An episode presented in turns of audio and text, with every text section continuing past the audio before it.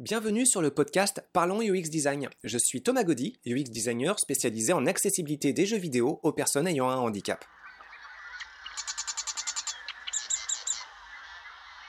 Salut tout le monde pour ce nouveau podcast. Alors on va parler pour celui-ci de parc automobile, d'accidents routiers. Ça va nous changer un petit peu des pixels. Le document de départ, c'est un rapport intitulé Le bilan 2018, dossier statistique sur les accidents du parc automobile et des permis de conduire. C'est un document québécois. Donc, euh, en gros, bah, on va parler euh, de route et de voiture. Bon, quel rapport avec le UX design, vous allez vous dire? Bah, en fait, euh, il y en a plusieurs, vous allez le voir. Et puis, à mon niveau personnel, le rapport, c'est aussi un des premiers profs en ergonomie que j'ai pu avoir, qui s'appelle euh, Michel Moscato, à l'UFR de psychologie de Rouen, qui avait fait une partie de sa carrière dans euh, le, militaire et aussi la conduite de véhicules. Alors, bah, c'est un petit peu avec lui que j'avais fait mes premières armes en ergonomie en appliquant mon examen d'étudiant avec euh, cet enseignant, enfin un de mes examens d'enseignant, parce qu'il y a eu plusieurs, euh, plusieurs années avec lui. Euh, il était d'ailleurs redoutable au niveau de sa notation, mais je crois que je vais fini par saisir un petit peu ses attentes et, et valider aussi ses, ses, attentes. Donc c'est aussi avec lui que j'avais compris certaines pratiques, certaines préoccupations d'ergonomie qu'on peut avoir, et c'était appliqué justement dans le domaine routier. Bon, euh, on va parler d'abord un petit peu du bilan 2018. Alors, euh, c'est un gros document hein, de 236 pages euh, avec les annexes qui parle de, bah, de l'évolution des statistiques d'accidents en fonction de la gravité, selon que ce soit des blessures légères ou un peu plus graves ou mortelles, en fonction du type de véhicule, en fonction du degré d'alcoolémie de ces conducteurs en fonction de la région aussi où ces accidents ont pu survenir. Donc il y a pas mal de paramètres comme ça qui permettent de voir euh, bah, des évolutions au fil des ans. Et ce ne sont pas que les statistiques de 2018 qui sont présentées, il y a aussi euh, des statistiques euh, comparatives qui permettent de voir l'évolution de chiffres entre l'année 2013 et l'année 2018. Et ça permet bah, de voir pas mal de choses en fait. Quand il y a des statistiques comme ça, on peut euh, les regarder dans tous les sens et on peut en tirer un très grand nombre d'informations. Euh, une information, par exemple, c'est que globalement, euh, la quantité d'accidents mortels au Québec n'a cessé de diminuer, à part évidemment quelques variations. Hein. C'est bon, pas rien de parler de ces variations parce que derrière, il s'agit évidemment d'accidents mortels, de gens qui perdent la vie. Mais la tendance générale au fil des ans, c'est une diminution des accidents mortels. Et ça, c'est une très bonne chose. Maintenant, quand on compare un petit peu plus ce document, a priori euh, que vous devriez pouvoir aussi trouver si vous étiez intéressé, bah voilà, il y a euh, tout plein de paramètres pour réussir à comparer ces différentes données présentées sous forme de tableau. Alors la présentation des informations, elle est aussi intéressante parce que bah, vous savez, dans le UX design, on s'intéresse beaucoup à savoir présenter des informations de façon succincte et efficace aux différents interlocuteurs. Donc on parlera, je vous avais dit, hein, de sexe, euh, de différents types de conducteurs, euh, de l'alcoolémie, de région, euh, et puis et euh, aussi du type de véhicule. Et puis après bah on peut avoir euh, bah, pas mal de données pas mal de graphes. Voilà je regarde un graphique par exemple statistique sur les véhicules en circulation de 2013 à 2018 voilà on peut avoir sur des types d'utilisation 2013 2014 le nombre combien il y en a qui circulent en automobile ou camion léger combien circulent en motocyclette combien circulent en cyclomoteur en habitation motorisée, voilà, et puis euh, pas mal de choses. Bon, qu'est-ce qu'on peut tirer de tout ça? Le, but pour moi, ça va pas être de faire un travail de data analyst, ça va être de mettre ça en perspective avec justement euh, ce document sur la sécurité routière et ce que j'ai pu apprendre avec Michel Moscato, à savoir euh, bah, comment est-ce qu'on peut améliorer l'ergonomie et l'expérience des utilisateurs dans un environnement. En fait, quand on parle d'ergonomie, et donc aussi de UX design, bah souvent il y a trois paramètres à prendre en compte en fait. Il y a d'une part l'utilisateur, souvent il y a l'outil, donc souvent dans le domaine du UX design c'est euh, l'IHM, l'interface, qui n'est pas d'ailleurs toujours graphique, c'est pas toujours du pixel. Euh, L'IHM c'est aussi euh, le contrôleur, c'est le clavier, c'est la souris, c'est parfois d'autres choses encore. Et puis bah, plus largement il y a l'environnement. Voilà. Et puis là, dans ce rapport, bah, au-delà de toutes ces statistiques, on voit finalement que la plupart de ces informations, elles se rapportent à une catégorie fermée euh, de, thématiques, c'est le conducteur et son outil. Et encore, son outil, finalement, c'est assez peu de choses. On sait euh, le type de véhicule, mais pas plus que ça. Donc pour le conducteur, bah certes, on va savoir son âge, on va savoir son sexe, on va savoir son niveau d'alcoolémie. Mais sur l'environnement, bah là, on n'a pas grand-chose en fait. On sait que ça va se passer au niveau euh, du Québec. On sait que ça va se passer sur telle ou telle région, parce que ces statistiques sont, euh, sont déclinées par euh, région. Mais on n'a pas la configuration de la route. On ne sait pas si ça se passe sur des autoroutes ou euh, des routes euh, de, de ville, de municipalité. On ne sait pas si ça se produit sur des routes qui sont limitées à 50 ou à 100 km/h. Au Québec, la limite de vitesse c'est 100 km/h. Euh, on ne sait pas si on est sur une sortie. Enfin, après, on ne sait pas finalement quel est l'environnement. Alors, le rapport avec Michel Moscato, c'est que lorsqu'il m'avait donné un examen, il s'agissait de savoir un petit peu comment on pouvait utiliser à des fins citoyennes euh, des systèmes de euh, visual tracking. Bon, euh, pour éviter l'anglophone, en fait, des systèmes de, de traçage de la direction du regard. Je pense qu'il y a de meilleures traductions qui sont plus appropriées, mais pour ceux qui ne sont pas encore familiarisés avec cette technologie, en gros, c'est un dispositif qui permet de comprendre où se porte votre regard dans votre environnement. C'est particulièrement utile euh, bah, sur des interfaces euh, type écran parce que ça permet de voir quelle est l'efficacité de la visibilité de différents types de boutons. Comment le regard va se promener sur euh, une page par exemple et voir si des informations sont bien perçues et si elles sont ensuite comprises. Bon, ça c'est autre chose. Là, avec ce genre de dispositif, on va surtout s'attacher à voir si elles sont perçues. Bon, et puis ma proposition pour l'examen de Michel Moscato quand j'étais étudiant, bah, c'était de se dire bon, bah, on va coller un casque de ce type. À l'époque, c'était des casques. Hein. C'était donc quelque chose d'assez lourd à mettre sur la tête. On va coller un casque sur euh, la tête d'un conducteur ou d'une conductrice, et puis elle va se balader. Et puis on va regarder un petit peu où son regard se porte. Et on s'attend à ce que son regard se porte évidemment sur la route, sur les autres usagers de la route sur euh, les panneaux de signalisation, évidemment, sur euh, différents éléments distracteurs, et parmi ces éléments distracteurs, peut-être des publicités. Des publicités qui ne sont pas d'ailleurs placées là euh, à des fins anodines, puisque des publicités routières bah, sont placées justement pour attirer l'attention des conducteurs et des conductrices. En d'autres termes, les publicités que vous mettez sur le bord de la route attirent le regard des gens, mais peut-être au détriment d'une vigilance qu'on peut avoir sur justement ce qui se passe sur la route. Donc la proposition que j'avais, c'était euh, bah, de mettre ce genre de, casque sur la tête de conducteurs et de conductrices, de voir un petit peu à quel point certaines publicités attirent plus le regard que d'autres, et puis de comparer euh, les données obtenues avec euh, des chiffres d'accidents euh, sur euh, bah, les, collisions, les accidents qui pouvaient se passer hein, sur cette portion de route et de voir dans quelle mesure on pouvait faire une corrélation entre des accidents qui se passaient sur telle ou telle partie de la route et la présence de tel ou tel panneau publicitaire.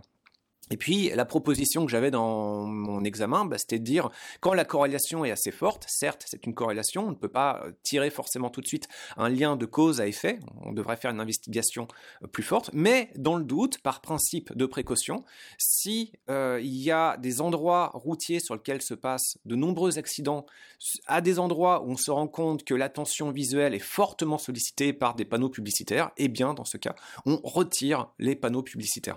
Voilà. Et euh, dans l'enseignement de Michel Moscato, en fait, il s'intéressait beaucoup à ça, à savoir euh, dans des habitacles de véhicules, le plus souvent militaires, voir comment ce genre d'appareil permettant de détecter la direction du regard permettait de comprendre, euh, d'une part, la division de l'attention entre de nombreux paramètres et de nombreux indicateurs à surveiller sur les tableaux de bord, dans l'environnement, dans euh, voilà, ça pouvait être aussi sur des engins de chasse, ça pouvait être dans des tanks, ça pouvait être dans toutes sortes de d'habitacles de, véhicules, et de voir dans quelle mesure cette attention donc pouvait être partagée entre l'environnement et l'outil en fonction des capacités euh, visuelles et de concentration de l'utilisateur, et puis de voir comment on pouvait arranger ce genre de choses. Maintenant, une fois que j'ai parlé de cet examen et de cet enseignement de Michel Moscato, que je condense euh, de façon un peu caricaturale, mais il y a quand même un propos derrière, de considérer un petit peu l'environnement, bah revenons sur ce dossier et puis bah en fait l'environnement on l'a pas. quelque part, ça veut dire que pour la thématique des accidents routiers, le seul focus des gens qui ont préparé ce rapport, en tout cas pour ce rapport-ci, il y en a peut-être d'autres, eh bien finalement c'est les utilisateurs. En d'autres termes, même si ce n'est pas exactement ça, la responsabilité des accidents est reportée non pas sur l'environnement, l'environnement est invisible, mais uniquement euh, sur les utilisateurs en fonction de leur âge, de leur sexe, de leur type de véhicule. Et voilà. Alors c'est pas vraiment une responsabilité, c'est plus un facteur de risque. Mais bah, il manque, euh, il manque une partie euh, des, coupables là-dedans. Souvent, quand il y a un accident qui arrive, il y a, plusieurs éléments qui sont, euh, qui entrent en jeu, et l'environnement justement est super important. Et ça, c'est d'autant plus important que si vous avez l'expérience de conduire au Québec et de comparer l'expérience de conduite au Québec avec d'autres environnements routiers, eh bien, au Québec, il y a, c'est particulier en fait. D'une part, vous avez moins de conducteurs par rapport euh, à la densité que vous pouvez trouver, par exemple, euh, en Europe. En tout cas, dans la plupart des, des pays européens, en Scandinavie, c'est évidemment moins dense. Et puis euh, aussi moins dense que dans les grands centres urbains des États-Unis. Les, terres centrales, évidemment, sont un peu plus, euh, sont, moins densifiées. Mais euh, voilà, donc euh, vous avez d'une part une route sur laquelle vous devriez trouver moins d'usagers, mais vous avez également des routes avec des normes de conception sur des bretelles d'autoroute, sur des sorties, sur des rétrécissements de route qui, je dirais, ne sont pas du même niveau de qualité que ce qu'on peut trouver ailleurs et en particulier en Europe. Alors je vais donner quelques exemples. Vous êtes sur une autoroute et si vous conduisez au Québec, vous remarquerez que la plupart des usagers se tiennent sur la file centrale. Et se tenir sur la file centrale, ça pose des problèmes parce que bah, quelque part, euh, vous avez euh, dans certains moments des routes à trois voies et puis en étant sur la file centrale, vous bloquez un peu plus la circulation. C'est moins évident euh, pour les autres usagers de la route de vous doubler par la gauche. Et donc ce qui va se passer, c'est que les gens vont vous doubler aussi par la droite. Sauf que bah, si vous avez besoin de vous euh, sortir un moment de doubler ou de, changer de fil, il y a quelque part plus de risques d'accident parce que des véhicules peuvent surgir aussi bien de la gauche que de la droite. Et vous pouvez trouver donc euh, sur la route, dans certains endroits, des gens qui vont avoir des conduites euh, un peu sportives, qui vont jouer à slalomer entre les véhicules, parfois sans même mettre de clignotant, et ça, ça peut être complètement horrifique. Des comportements qu'on trouve certes un peu en Europe, mais quand même pas à ce niveau-là. Donc là, au Québec, il y a quelque chose. Et pourquoi est-ce qu'on se tient sur la gauche? Euh, Pourquoi est-ce qu'on se tient plutôt sur euh, la voie centrale? Eh bien, c'est euh, du fait de l'anatomie de certaines routes.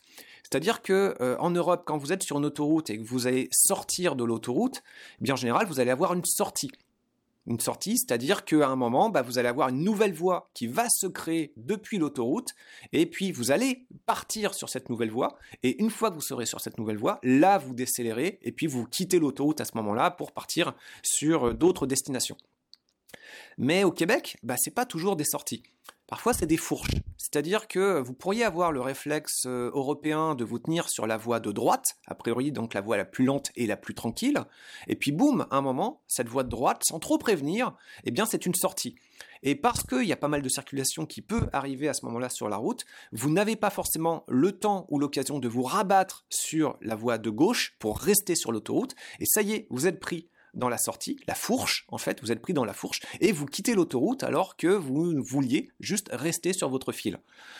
Bon, euh, ça, quand ça vous arrive, bah, euh, ça peut vous arriver quelques fois au début, et puis après, le réflexe, c'est si vous avez envie d'être tranquille, pour éviter cette confusion entre d'une part les sorties qui créent des nouvelles voies et des fourches qui prennent des voies et qui en font euh, des sorties, eh bien, vous allez rester sur le milieu. Ce que je veux dire, en fait, c'est que l'environnement routier québécois, euh, est moins bien normé et poseur de pièges. Euh, un autre exemple aussi rapide, c'est que vous pouvez avoir euh, des rétrécissements de route dans des virages, dans des sorties. Donc, vous êtes sur une autoroute, il y a deux voies qui vous permettent de sortir de l'autoroute. Ces deux voies tournent, passent sous un pont et sous le pont se transforment en rétrécissement. Donc ça, c'est juste avant d'arriver sur l'autoroute la 40, je, crois. enfin, c'est un endroit où ça circule énormément, ça va très très vite. Et puis, si ça, ça vous prend par surprise, ça m'étonnerait pas qu'il y ait de, nombreux accidents qui, surviennent dans ce genre de, de configuration. Alors, la question, en fait, c'est bah, avec ce genre de rapport, c'est vraiment fascinant, mais on n'a pas accès à toutes les informations. Et quelque part, pour réussir à encore mieux prévenir le nombre d'accidents et derrière les accidents mortels également, bah, si on pouvait les localiser sur les configurations de route, qu'on ait un plan et qu'on voit où est-ce que ça se passe, eh bah, ça permettrait quelque part d'obtenir le genre de données que j'avais mis en avant lorsque j'avais fait mon examen avec Michel Moscato, en disant bon bah voilà, on prend les données du casque, où se porte la direction du regard, à quel endroit se trouve euh, surviennent des accidents et ça permet ensuite de dire bah euh, voilà on peut faire des corrélations et peut-être améliorer un petit peu la configuration des routes à cet endroit-là. Et les façons les plus simples de les améliorer sans que ça coûte trop cher, c'est de retirer les éléments distracteurs tels que les publicités.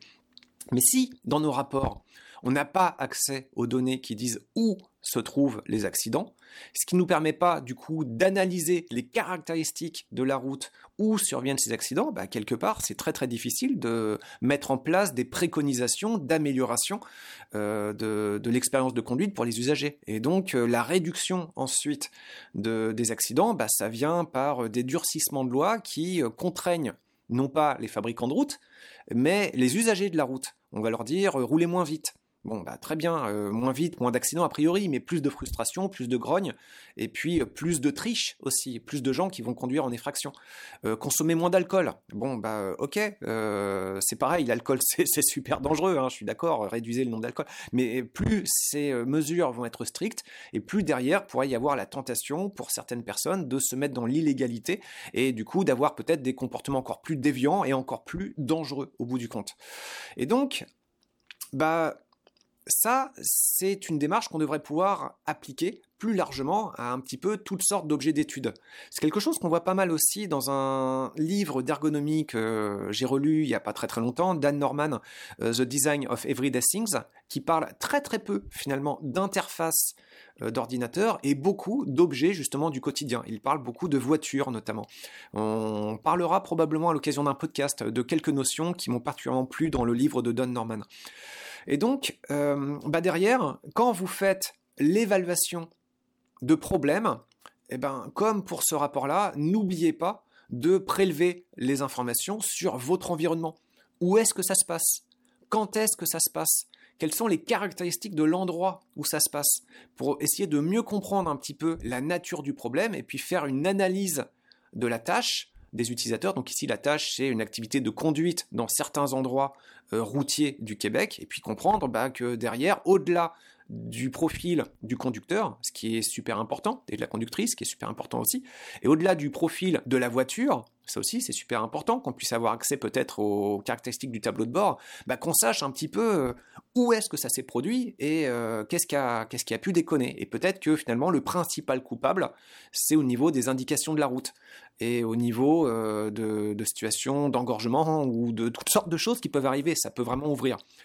Et euh, voilà. Donc peut-être que des rapports, il en existe d'autres. Celui-ci, euh, bah, c'est juste une synthèse en fait. Mais voilà, on parle quand même d'un bilan routier, statistique, euh, et puis bah, quelque part ce bilan est incomplet. Et derrière, pour tous ceux qui font des analyses statistiques, eh bien la démarche globale, le conseil que je vous donne, c'est c'est très bien de donner des informations sur les utilisateurs, quelles sont leurs caractéristiques, leurs personas, mais surtout, ne vous contentez pas seulement de ces informations et sachez aussi les mettre en perspective par rapport à la réalité du terrain, où est-ce que ça se passe, quand, etc. Sans ça, bah, quelque part, vous avez des informations qui vont être beaucoup plus difficiles à manipuler pour améliorer euh, la réalisation des tâches et la sécurité des tâches des usagers que vous cherchez à préserver. Voilà, bah, j'espère que ce podcast vous, aura bien plu. Et puis, bah, moi, je vous quitte et je vous dis à la semaine prochaine. Salut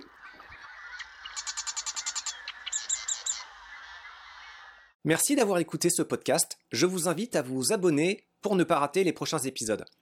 Si vous voulez en savoir plus sur moi, je vous invite à consulter mon profil LinkedIn, Thomas Gaudy, T-H-O-M-A-S, G-A-U-D-Y. Si vous souhaitez de l'accompagnement pour implémenter ces notions et ces outils dans vos équipes et vos projets, vous pouvez faire appel à mes services de consultant en UX Design. il vous suffit de me contacter via mon profil LinkedIn. Au plaisir